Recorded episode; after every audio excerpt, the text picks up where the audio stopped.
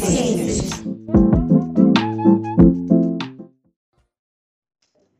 Oi, gente, tudo bem com vocês? Estamos hoje com mais um Meninas nas Ciências e hoje nós vamos conhecer um pouquinho da trajetória da Pietra Dolamita. Obrigado, Pietra, por aceitar o convite. E para começar, eu queria que você falasse um pouquinho para a gente sobre o significado do seu nome indígena e também sobre a sua etnia. É, eu sou Kuawa Capucaia etnia Purinã. A Purinã é como nos chamam e Pupigari é como nós nos reconhecemos. Pupigari eu sou gente, né, na minha língua materna. E Kuawa é o nome que eu recebi e que ele é negado né, pelo Estado brasileiro, dado a questão dos preconceitos de não poder, antigamente não poderia registrar os nomes indígenas hoje já, já, já temos esse direito de podermos registrar os nossos nomes. Então, eu sou Koala Capucaia, que é o nome que eu ganhei depois de adulta, que significa é, arara que voa longe, né? Voa muito, vou morar longe do meu território. E a Purinã é minha etnia, né? Faço parte de, das 305 etnias no Brasil de povos indígenas. Então, Pietra, você se formou, você tem uma formação que você realizou graduação em Direito pela Universidade Católica de Pelotas. E como foi para você decidir em fazer o direito? Que desafios você enfrentou durante aí essa sua graduação do direito? É, a gente tende é, começar inicialmente a marcar uma linha temporal. Né? Eu sou indígena e eu fiz uma graduação em bacharelado em Direito na Universidade Católica de Pelotas, no Rio Grande do Sul, numa época que não existia cotas, numa época que não existia FIES, numa época que não existia nenhum direito assegurado para os povos indígenas ou para os povos negros ou qualquer recorte de racialidade ou etnicidade dentro dos processos de ensino. Eu me formei em 2004 em direito e para mim o direito sempre foi um desafio por conta da, de ser indígena, de ser mulher. O ambiente acadêmico do direito é extremamente masculinizado e para não dizer de, outro outro nome. E isso, além desse desafio de cursar direito, ser mulher e ser indígena, né? então você traz dois estigmas sobre você de uma sociedade que é patriarcal, que ainda opera num sistema do binarismo. Então, eu cursei direito, fui uma das melhores alunas do curso de direito e depois pude exercer de algum tempo não a, a profissão de advogada, mas a profissão de professora em direito, né, durante dois anos da minha vida. E eu escolhi o direito para, re, para conhecer é, é, os direitos, para empoderamento da minha fala, porque eu lembro que eu, quando entrei no curso de direito, eu era um bichinho, né, bem tímida, é, tinha muito medo de falar. E, e, o direito ele me trouxe isso, ele me trouxe a, a, a, ele me ensinou de algum modo a enfrentar a sociedade e a falar e a ter um, um uma certa um, é, um empoderamento desta fala. E você tem uma segunda graduação você fez licenciatura em artes visuais, também na Universidade de Pelotas. E como foi fazer também uma segunda graduação numa área bem diferente? É, bem, o direito ele, ele surge na minha vida para esse empoderamento. E aí, depois dos 30 anos, tá? Você chega a. Você faz um caminho que você quer voltar para aquilo que você sempre gostou que é eu como indígena, eu sempre desenhei, eu sempre é, produzi arte. E isso sempre era uma, é um segundo plano na minha vida. E eu fiz a, uma graduação, né, uma licenciatura, porque eu, eu sou filha de professor e queria ser licenciada para trabalhar com crianças. Porque esse sempre foi meu sonho, eu sempre quis ser professora de arte para criança. Eu nunca eu nunca pensei em ser juíza, nunca pensei em ser advogada, nem jurista, nem promotora. Eu sempre quis ser professora de criança de arte. Então, num determinado momento da tua vida, você chega a, a pensar: o que, que eu estou fazendo na minha vida?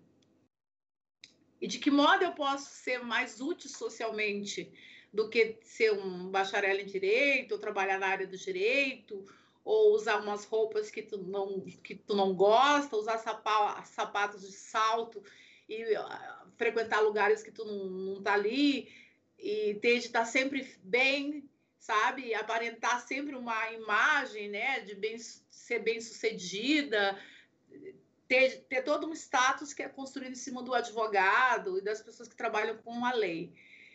E eu sempre quis ser professora de arte, então eu resolvi fazer a graduação em artes visuais, licenciatura na Universidade Federal de Pelotas, que aí eu já fui para a federal, eu saí da, de uma particular e fui para uma federal. E lá eu era aquilo que eu queria, né? Eu escolhi. Então eu sempre, eu sempre costumo dizer para as pessoas: ah, você tem duas graduações direito e arte, você é tão. Não. Eu acho que eu penso que nós devemos buscar os nossos sonhos, independentemente do que as pessoas entendem sobre os teus sonhos. Quem entende mais os teus sonhos é você, não é as outras pessoas. E isso quer dizer muito sobre nós mulheres, porque nós mulheres temos vários papéis dentro da sociedade. E muitas vezes esquecemos de nós por conta de outras coisas que aparecem. Então, é sempre muito bom se olhar no espelho hoje e dizer: eu sou uma professora de artes. E trabalho com isso hoje também. Isso é muito bonito o que você disse. Parabéns pela coragem que muitas de nós não têm. De repente, você está inspirando muitas mulheres com essa sua fala. Você seguiu também para o mestrado em Educação e Tecnologia no Instituto Federal Sul-Rio Grandense, com ênfase em Educação Ambiental e Educação Escolar Indígena. Como foi para você seguir para o mestrado e quais foram os desafios aí já indo para uma área mais acadêmica? A academia é sempre cruel, né? Ela, tem, ela traz em si a crueldade do patriarcado, porque se entende sempre que a, as mulheres sabem menos que os homens, e isso já é provado estatisticamente que nós mulheres temos capacidade de, de três é, dimensões cerebrais. Nós estamos falando, estamos pensando o que vamos fazer e já estamos com uma resposta pronta sobre isso. E eu, quando eu entro no mestrado em Educação e Tecnologia no IFSU, após a experiência como professora de Direito na Universidade Federal do Acre, como professora substituta, é, eu percebo um ambiente é, um pouco mais feminino, né? Porque se trata de professoras, porque sempre a a mulher tem de ser a professora e o homem tem de ser o engenheiro, né? É, a partir dessa construção de sociedade. E Sim. os desafios foram os de sempre, né? É, ter uma. Os professores diziam assim: tem uma índia na sala, né? Falavam errado, é indígena. E aí todo mundo olhava para ti assim, tu já. É um, ficava assim, né? Ficava quieta. Mas eu eu fui aos poucos, né? Porque muitas vezes não conhecer os povos indígenas é, é por desconhecimento e às vezes esse desconhecimento ele gera muito preconceito e até atos de racismo. Então eu entendo que a educação ela ela tende a operar em todos os níveis e principalmente dentro da academia pois a academia ainda se resulta a fragmentos e encaixes sociais de estudar só aquilo e esquecer que existe todo mundo em volta. Então, é muito interessante que se tenha conhecimento sobre outros povos, que os, os, os não indígenas saibam que não existe só não indígenas no mundo, que existe povos indígenas, existe muitas etnias, existem línguas que nós falamos, costumes, e que de algum modo, esses cosmos eles se, se conectam, eles se encontram dentro da academia, porque quando o, corpo de uma mulher indígena ocupa esse lugar na academia, ela vai causar estranhamento, mas os, eles, eles e elas também terão estranhamento com esse corpo. E, e é necessário um diálogo para isso. E como mestra em educação, você poderia falar um pouco para a gente sobre como se dá a educação dos povos indígenas, principalmente em relação às meninas? Bem, a gente pode fazer vários recortes dentro dessa tua pergunta, mas existe dois tipos de, dois tipos de educação. Existe educação escolar indígena, que é a educação onde se resulta num trabalho de professores indígenas dentro da sala de aula. Isso está regulamentado pelas, pela LDB, dentro do processo de educação. educação escolar indígena. E existe educação indígena. A educação indígena, ela geralmente e sempre, ela vem desde a barriga da mãe. Quando a mulher é, a mulher indígena ela é engravida, ela não pode comer, por exemplo, no meu povo não pode comer certos alimentos e outros povos também. Não pode comer certos alimentos, não pode ter, é, fazer certas coisas, porque ela já começa a educar o seu filho dentro da barriga ou a sua filha. As meninas, é, existe dentro da, desse pensamento também que as meninas fazem determinadas coisas e meninos fazem determinadas coisas. Sim, há algumas divisões de, de, de fazeres dentro de um território. No entanto, esse, essa divisão de fazeres não é obrigatoriamente uma coisa posta, mas é algo que tu se adapta melhor. Por exemplo, eu não posso atirar uma flecha. Eu não posso ser uma, uma arqueira, né? Caçar, por exemplo. Por quê? Porque a minha mira não vai ser boa, porque eu tenho seio, né? Na hora que eu pego aqui, vai, o seio vai me atrapalhar. E isso quem faz melhores são os meninos. Mas eu sempre pratiquei coisas que com os meninos, né? Nunca essa divisão de gênero, primeiro essa palavra gênero não, não existe nas línguas indígenas, né? Então tu aprende com tua mãe, tu aprende com teu pai, tu aprende com teus avós e, e a educação ela vem pela tradição, pelo ancestral. Geralmente são os mais velhos que educam as crianças a partir das nossas narrativas, a partir da nossa própria história. Não há essa interferência do Estado que vai dizer que a menina tem de usar rosa e o menino tem de usar azul. Isso é uma, isso é uma coisa que vem de fora, não dentro das nossas comunidades. Importante também pensar que as mulheres indígenas elas são sempre lideranças. Claro que hoje há uma maior visibilidade dessas mulheres indígenas, no entanto, é sempre as mulheres que trabalham nessas relações comunitárias dentro dos territórios, porque nós somos a dona da, do ventre para quem quer ter filho, e é importante os filhos para nós, mas quem não quiser ter também, ninguém vai obrigar a ter filho. Né? Não, não, existe aquela posição, ah, fulana não tem filho, como existem mulheres que optam por não ter filhos nessa sociedade ocidental, e as pessoas, ah, fulana não tem filho. Mas por que, que tem que ter filho, né? Então, tu pode ter filho, pode não ter. Mas essa relação é uma relação sempre é, de acordos, né? de, de, de confluências, como fala o Paulo Bispo. Né? Mas não é aquela coisa imposta, tem que ser assim. Não, pode ser de outro jeito também. Existem modos de fazer essa educação. E aí se passa desde os velhos, que ensinam os mais jovens, as mães que ensinam seus, as suas filhas e filhos, o seu pai que ensina os filhos e filhas, e assim faz essa relação de, de educação comunitária, que é uma coisa diferenciada dessa educação escolar indígena, que a educação escolar indígena já segue um currículo, um PCN feito a partir da cosmologia do, de cada povo, e que a criança vai aprender a língua. A língua a criança já aprende em casa, mas vai lá aprender mais coisas sobre a língua, a língua portuguesa e as matérias do mundo ocidental para poder sair ou entender o mundo, né? Porque a gente vive na nossa sociedade, ela vive em volta de outra sociedade que nos cercou, né, desde o processo de invasão do nosso território em 1500. Você realizou também uma, um segundo mestrado em antropologia na Universidade Federal de Pelotas e tem realizado pesquisas na área de antropologia da violência, povos indígenas e mulheres indígenas e educação ambiental.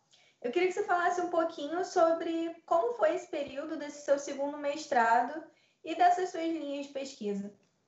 Bem, é, eu saí do primeiro mestrado, eu já estava no meu terceiro casamento, então eu, quando eu resolvi voltar a estudar para fazer o mestrado, em educação, e aí eu saio do, do primeiro mestrado e há uma inquietação em relação à antropologia. E quando surge uma inquietação, é sempre importante que as coisas que nos inquietam, elas nos, nos tiram desse lugar de conforto e nos produz desafios para nós construirmos ou destruirmos alguma coisa. Porque nem sempre é uma construção. Você pode destruir algo que te faz mal e construir uma, alguma coisa, ou pode derrubar uma casa e plantar um jardim ou um pomar, Vai depender do teu conceito de construção e desconstrução e destruição. E a antropologia sempre me inquietou, porque a antropologia ela ainda tem, as, tem né, as suas bases fundamentadas no colonialismo europeu. E eu queria estudar antropologia porque uma vez eu estava numa discussão com um antropólogo bem famoso do Museu Nacional, assim e tal. E ele falou uma frase que me, me inquietou. Ele disse: Não, mas você não é antropóloga. Eu não poderia falar sobre povos indígenas porque eu não era antropóloga, mas eu era indígena, sou indígena, Popigari. E, e eu disse: Tá bom. Eu, não respondi, eu só falei: Tá bom. E fui lá, fiz a seleção do, do mestrado e passei no meu segundo mestrado em antropologia. Então, é sempre, foi sempre um, é sempre um desafio para um, um indígena e para uma mulher ocupar esses espaços na academia. Porque quando tu chega, né, já falei anteriormente, quando eu cheguei na antropologia, a ideia que eu tinha é que a antropologia ia me acolher. Porque eu fui acolhida na educação, né? fui construindo essa, essa acolhida. E encontro um ambiente extremamente hostil, racista e machista.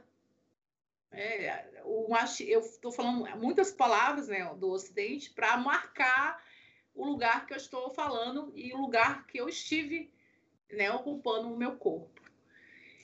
E foi difícil a antropologia para mim, era um curso de dois anos, o mestrado eu terminei em três, é, 30 meses, acho que deu três anos, não sei se deu três anos, 30 meses, que era para terminar em 24, também em 30 meses. É, e nenhum dos mestrados eu, eu tive acesso à bolsa, então eu paguei a minha pesquisa. Eu paguei todas as minhas pesquisas, minhas pesquisas de campo, tanto na educação, foi lá no Xanenaua, nos povos Xanenauas, lá no estado do Acre, que são os meus parentes, né, indígenas, outras etnias. E no Mato Grosso do Sul, que foi com as mulheres Kaiowá do Mato Grosso do Sul, lá da região de Taquara, de uma, de uma retomada de terra indígena lá que aconteceu há mais de 20 anos atrás.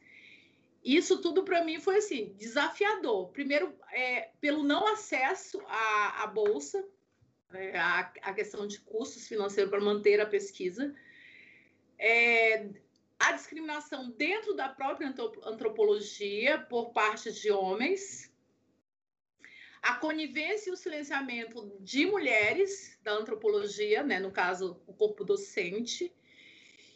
E para mim, quando eu me formei, foi assim, a, uma das maiores vitórias que eu tive na minha vida. E olha que eu venho de uma graduação em direito, eu venho de uma graduação em artes, eu venho de um mestrado em educação, mas a antropologia foi espinhosa para mim. E aí, por estudar mulheres, violência e contextos dentro desse processo, eu de algum modo fui criando cascas duras, né, de uma, porque minha filha disse que eu sou uma árvore, sou uma árvore muito antiga e velha. E, e eu digo, tá, mas para ser antiga e velha, tu tem que ter passado por muitos vendavais. E para mim, a antropologia foi um vendaval. Tanto é que eu insisto na antropologia hoje. Eu trabalho com com cadernos, né? Eu sou caderneira, eu montei uma caderneira na pandemia agora para trabalhar, porque eu fiquei desempregada. Mas eu insisto na antropologia por conta de marcar esse território, né? E a gente fundou a ABIA, que é a Articulação Brasileira dos Indígenas Antropólogos, Antropólogos GES, tá? É GES, tá? Para não tirar o gênero. A gente tem a BIA, que a gente fundou, o ano passado, foi muito importante isso. Eu sou uma das articuladoras de fundação da BIA. E, e antropologia, a educação, as artes visuais e a educação ambiental, de algum modo ela se conecta, porque essa, esses encaixotamentos que eu falei anteriormente não cabe dentro do pensamento é, de quem pensa ciência. Tu não pode, é, ou ciência ou educação, ou dividir em ciência, para mim, é, é tudo vida. Assim, acho que é. Tentei de algum modo responder a pergunta. E uma das suas áreas de estudo é sobre as mulheres indígenas, e você poderia compartilhar com a gente quais são as principais reivindicações das mulheres indígenas atualmente? É a demarcação das terras indígenas. é uma das, das primeiras pautas, né? Porque você tem de pensar que com a Constituição de 1988, quando se reconhece legalmente, institucionalmente, né, e constitucionalmente os povos indígenas e o direito desses povos indígenas sobre suas terras, é, se coloca que tem de demarcar esses territórios. E desde 1988 até hoje, ainda lutamos para demarcar os nossos territórios.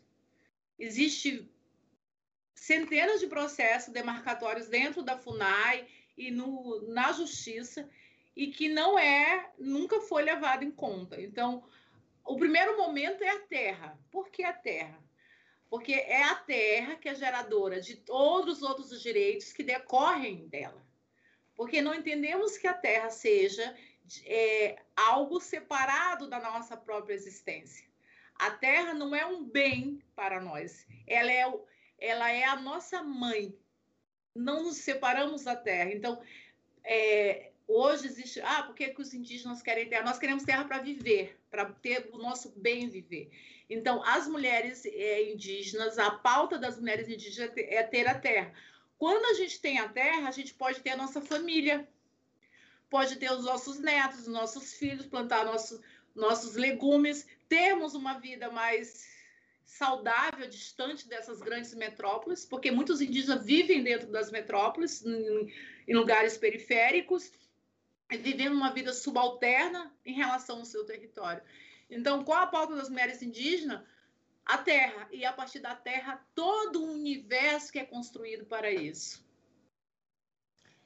E durante a sua formação, você passou por diferentes áreas. Você já falou um pouco sobre isso no meio até agora, mas eu queria reforçar ainda mais como é que você vê a presença das mulheres indígenas, dos povos indígenas nas universidades. E se você poderia falar um pouco sobre o protagonismo das mulheres indígenas nas diferentes áreas. É, hoje a gente tem, eu bem, eu passei e passo por diferentes campos e isso diz muito quem eu sou, mas também diz muito sobre nós mulheres indígenas, porque nós procuramos de algum modo ocupar todos os espaços possíveis e impossíveis, porque essa impossibilidade ela é sempre gerada pela questão da, do racismo, do preconceito e das estiro, dos estereótipos que se coloca sobre a mulher indígena. Se coloca sempre o exótico, sempre o objeto de desejo, e eu, é, é o que eu costumo dizer: eu não sou Iracema. É, a, questão, a questão da Iracema lá, de, acho que é José de Alencar, acho que eu li esse livro para fazer um vestibular. Eu não sou Iracema de lábios de mel.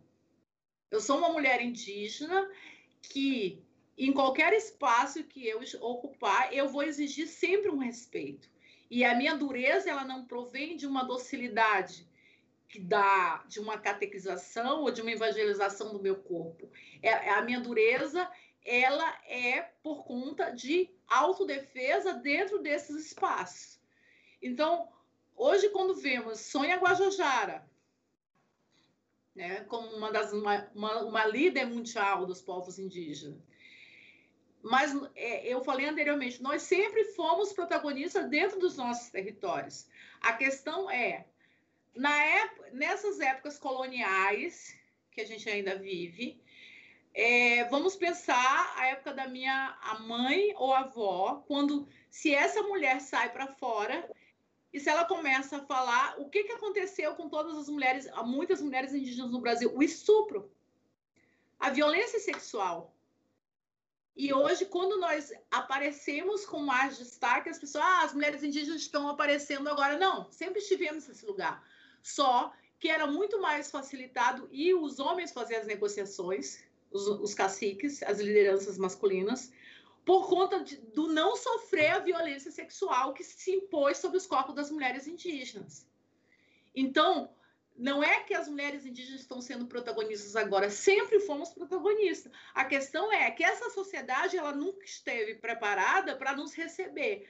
Com o movimento das mulheres não indígenas, feministas, se criou esse campo para adentrarmos e mostrarmos a nossa visibilidade. E isso não provém da nossa sociedade, ela, ela vem de outra sociedade que nos atinge. Porque o machismo, o patriarcado, todas essas mazelas sociais que recaem sobre os corpos femininos, ela não provém dos movimentos indígenas, não provém dos territórios indígenas. É algo eurocêntrico que vem com os colonizadores, para tentar, de algum modo, colocar nossos corpos como objetos e trazer esse binarismo cristão, monoteísta, que nos, que nos, que nos atinge diretamente. Então, atingir uma mulher, é, ela pode ser indígena, pode ser branca, mas nossos corpos estão sempre sofrendo alguma violência, seja física, seja social, seja psicológica, ou seja até de algum modo de hierarquização dessa estrutura, de colocar a mulher sempre com algo que não pensa ou algo que, que está jogado ali, que é para procriar. Então, isso tudo, de algum modo, atinge, atinge os nossos territórios. Eu espero ter respondido a tua pergunta. Respondeu sim. E como ativista indígena, qual a importância tem para você a existência de projetos que deem visibilidade para os povos indígenas e existem muitos projetos com essa temática e que também incentive o protagonismo das mulheres indígenas? Sim, existe projetos. Eu sou cofundadora do Instituto Pupigari, que é o Instituto do, dos Povos Apurinãs, lá do, do Médio Prus, do estado do Amazonas, é, que é composto de mulheres e de homens, né? a partir dessa, dessa ideia de homem e mulher ah, hoje as mulheres indígenas elas buscam não só o protagonismo, porque a gente é o protagonismo é eu contar minha história a partir de mim mesmo, né? Alguém que vai escrever sobre sobre o que eu sou. E a gente busca de algum modo é, mostrar, né, para que aqueles que não nos conhecem, que não somos Iracemas lábios de mel, somos mulheres é, capacitadas, por isso ocupamos vários espaços, tanto na, na, na antropologia, na educação, é, temos engenheiras, temos indígenas engenheiras, indígenas médicas, indígenas enfermeiras, é, psicólogas, doutoras, mestras.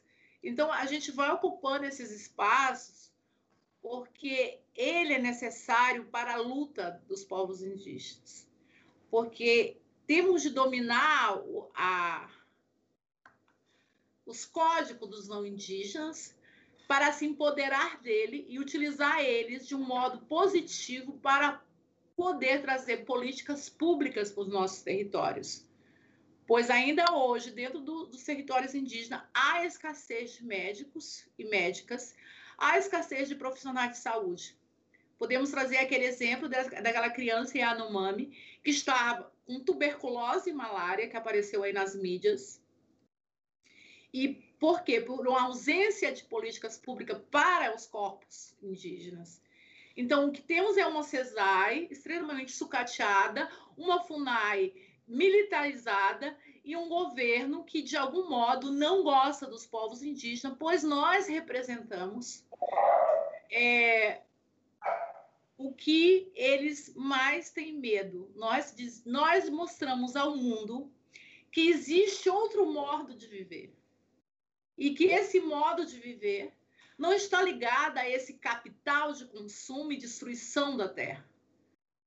Esse modo de viver está na preservação desse, dos territórios, das florestas, dos rios, dos peixes, da nascente e do ar porque no momento que não existir mais povos que continuem lutando, estão desde 1500 tentando nos salvar de um projeto genocida de Estado, e ainda estamos vivendo. Quando acontece as queimadas na Amazônia, todo o Brasil e todo mundo sente. E se você imagina se não tivéssemos nossos corpos lutando para acabar com esse agronegócio e essa política genocida que não é só desse governo, mas de governos anteriores e anteriores e anteriores. Pois eu entendo que a soja, ela não alimenta o povo, o que alimenta o povo é o são as pequenas plantações de vários outros povos. Soja não alimenta ninguém. Boi vai para importação para fora do Brasil. Gera riqueza para quem isso? Para poucos. Então, eu entendo que nós, mulheres indígenas, que somos filhas da terra, protetoras dos grandes espíritos, guardiãs de todas as sementes, ainda é aquilo que eu sempre falo, a, a, a nossa luta é a, a, luta, a luta, a batalha, da, a grande batalha, que é a batalha de sobreviver e mostrar para a humanidade que ela pode sim continuar sobrevivendo, mas que para ela sobreviver, ela tem de entender que o que nós queremos é salvar a nossa mãe que nos abriga, que é a terra. A gente está vivendo um, um, contexto de pandemia e eu não poderia deixar de perguntar a você como é que você vê os desafios dessa pandemia para os povos indígenas e como foi e tem sido a experiência para você de estar tá trabalhando e realizando as suas atividades durante a pandemia. É, existe, é, tivemos de entrar né, com a PIB, entrou com uma ação judicial para que os povos indígenas tivessem atendimento na pandemia. Tivemos o, temos o problema da vacina, com os fake news e os pastores evangélicos que adentram o nosso território, falando que quem tomar a vacina vai ter o número da besta, trabalhando com a ignorância das pessoas, dos povos indígenas. E essa pandemia, a gente, eu já esperava essa pandemia há algum tempo. Quem olhar minhas redes sociais, Facebook, principalmente Facebook, eu sou da época do Facebook, continuo com o Facebook, é, vai entender que essa pandemia era algo que já estava previsto. Porque não, ela não é algo que é, ah, foi, nasceu na China, é, guerra sanitária, genética.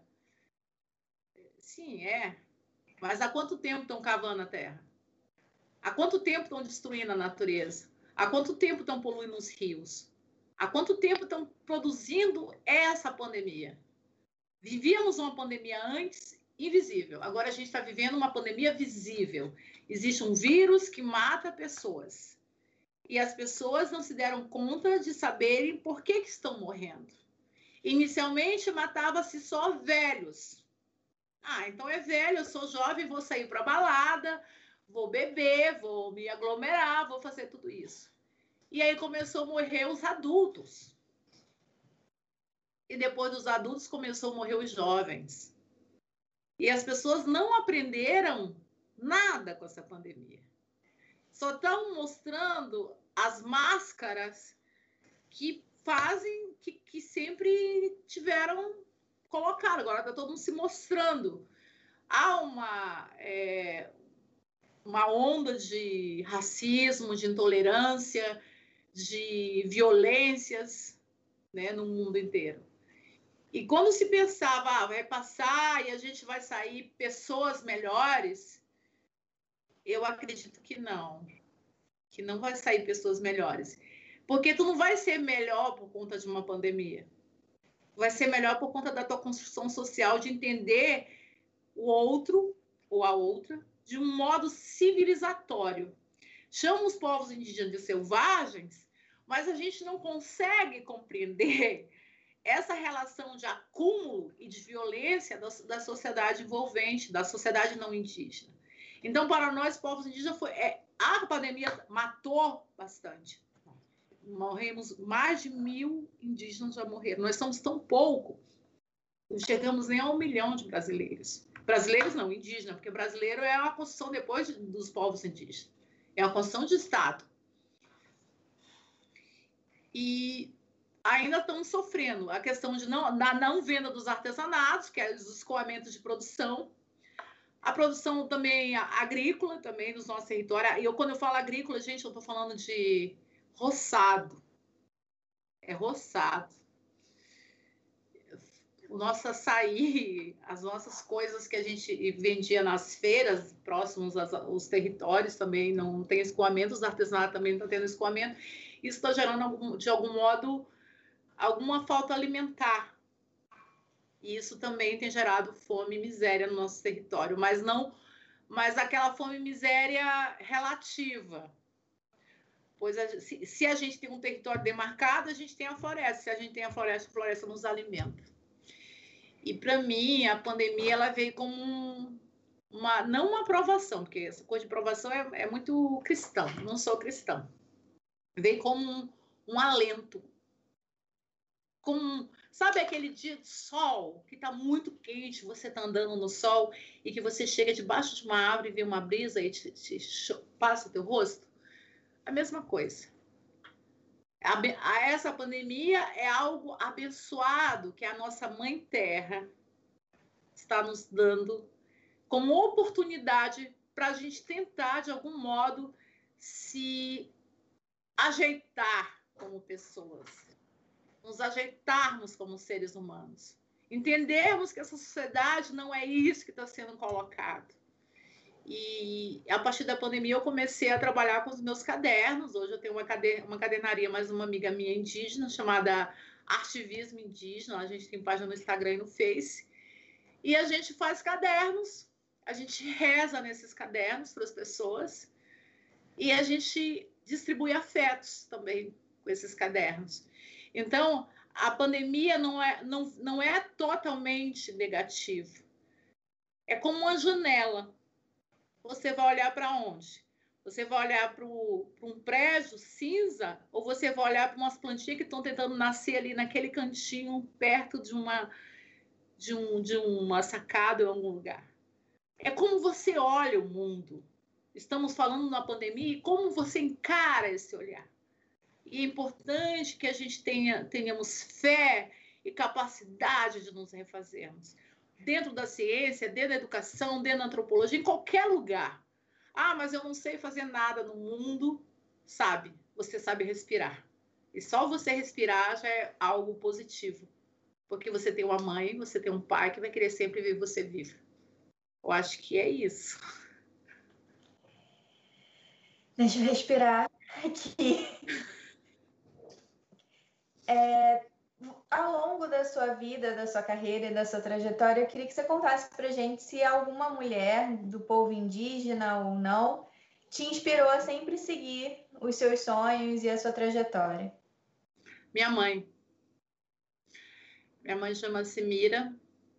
É, quando a gente veio para a cidade para morar num bairro muito pobre chamado Vila Nova, no Rio Branco, lá no Acre a minha mãe não sabia fazer, não tinha conhecimento, minha mãe semi-analfabeta, meu pai veio para terminar o segundo grau e para entrar para a universidade para a gente estudar.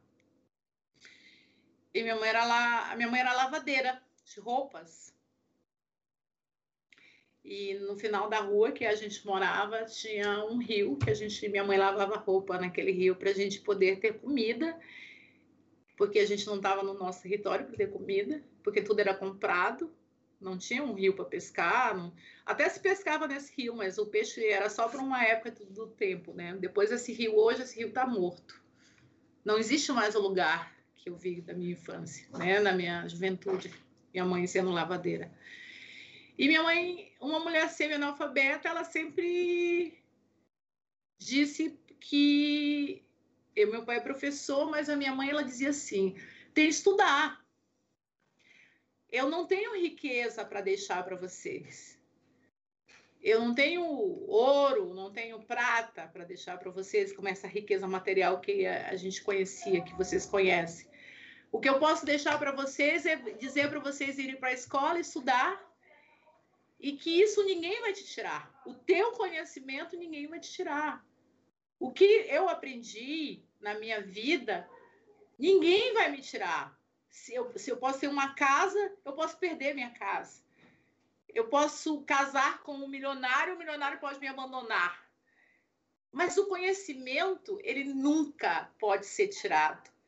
E eu entendo que nós mulheres, a gente tem que estudar, buscar conhecimento, se empoderar desse conhecimento e usar esse conhecimento para ajudar outras mulheres. Eu hoje entendo que se for procurar uma dentista, eu vou procurar uma dentista. Se eu for procurar uma, um médico, eu vou procurar uma médica. Se eu for procurar qualquer profissional, eu procuro outra mulher. Por que isso? Porque essa outra mulher também, com certeza, passou por muitos desafios que eu passei na vida para estar naquele lugar. E por que, que eu vou buscar um homem porque eu acho, ah, não, vou procurar um médico. As pessoas falam até médico, não falam nem médica. Falam dentista, né? O, denti o dentista. Ou engenheiro. Não. Como é que eu posso ajudar outras mulheres? Procurando os profissionais, outras mulheres. Vou ler mulheres. Vou, quando for citar nos meus trabalhos, quem conhece os meus trabalhos, sabe? É mulheres. Mas por que, que você faz essa distinção? Primeiro, eu sou filha de mulher. Eu sou filha de uma mulher que, semi-analfabeta que me ensinou sobre a importância do conhecimento.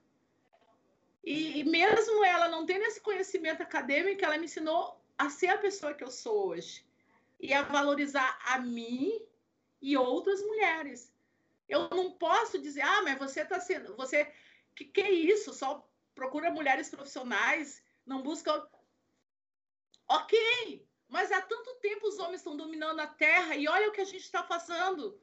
Eu acho que é aquela história. Eu vi um meme na internet que eu achei bem interessante. Se fosse uma mulher que estivesse cuidando dessa pandemia, estava todo mundo de banho tomado, perfumado e vacinado.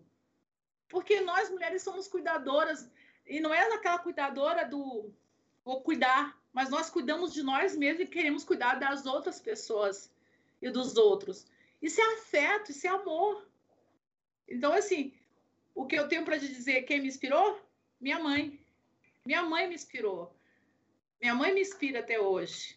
Em saber que eu sou filha daquela mulher que, que era lavadeira e hoje eu já tô vou fazer terminar um doutorado, né? Quer dizer, para o mundo ocidental eu seria uma doutora, mas para minha mãe eu continuo sendo a nega que ela sempre me chamava. Ela dizia nega, me chamava de nega, quando era criança. Se você pudesse encontrar a Pietra do passado, no início lá da sua primeira graduação em Direito, o que, que você diria para ela? Que conselho você daria para ela? Faz o, faz o mesmo caminho. Faz o mesmo caminho. Eu não a questão dos arrependimentos é algo que mexe muito com as pessoas. Ah, eu diria tal coisa, não faz. Não, faz o mesmo caminho. Eu sei o caminho que eu percorri, sei as dores que eu passei, que eu trago no meu corpo, na minha fala, na minha expressividade, e faz o mesmo caminho, porque tu não está errada, né? O erro é o que, que me serve. Não existe certo ou errado. O que, que te serve, Roberta? O que, que me serve? O que, que serve à humanidade? Então a gente tem sempre. É aquilo que eu falei, amor próprio. Vamos nos agradar primeiro. Eu quero tomar café com açúcar. Ia chegar alguém, não, mas café com açúcar não é bom. Tem que ser sem açúcar.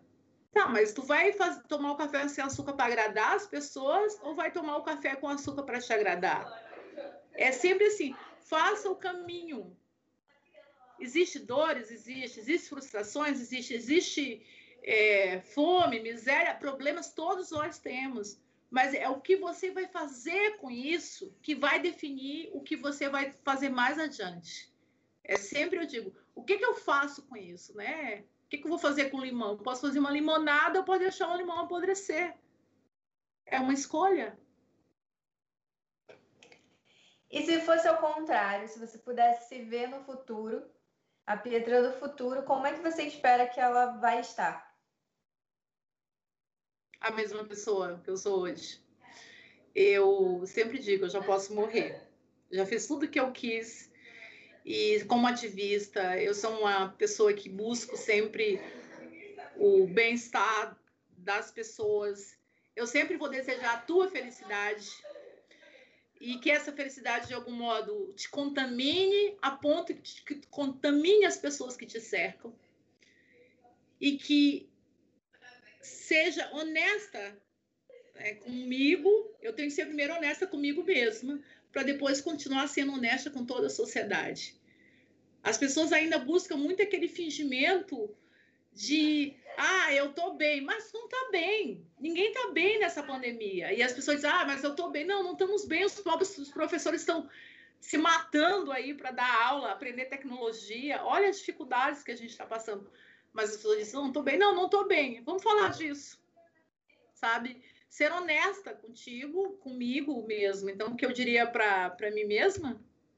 Ah, eu sou muito feliz, porque eu, eu sou uma guerreira, eu sou uma pupigária, eu sou filha da Mira e do Chico, sabe? Neta da Maricota, bisneta de Tomás. Eu conheço meu pai, minha mãe, sabe? E, eles me inspiram, minha mãe me inspira, minha avó me inspirou, as mulheres me inspiram.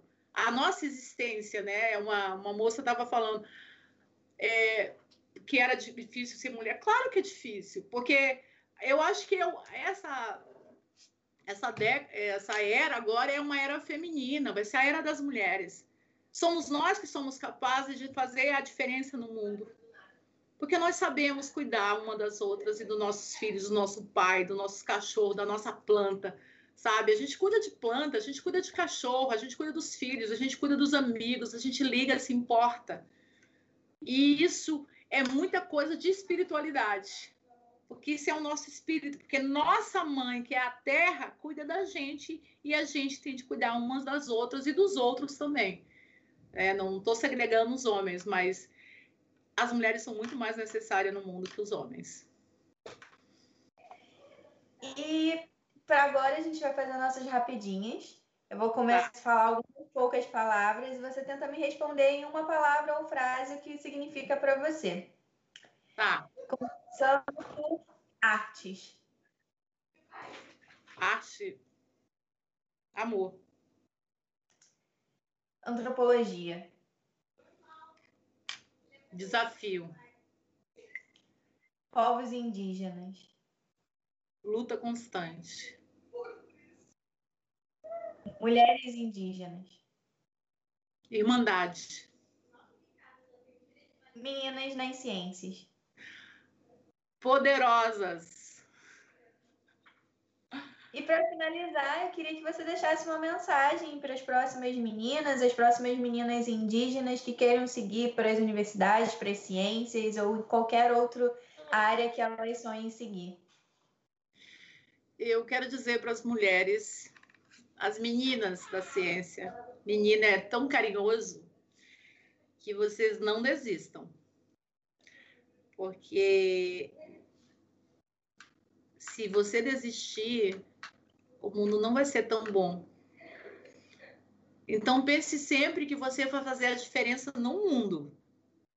Você pode até não fazer, mas você tem de pensar sempre que vai fazer a diferença no mundo, que vai modificar esse mundo que você conhece. Não precisa ser todo, pode ser a tua rua, mas você vai mudar. E a mensagem que eu deixo para todas as mulheres indígenas que estão entrando na ciência, na educação, em outras.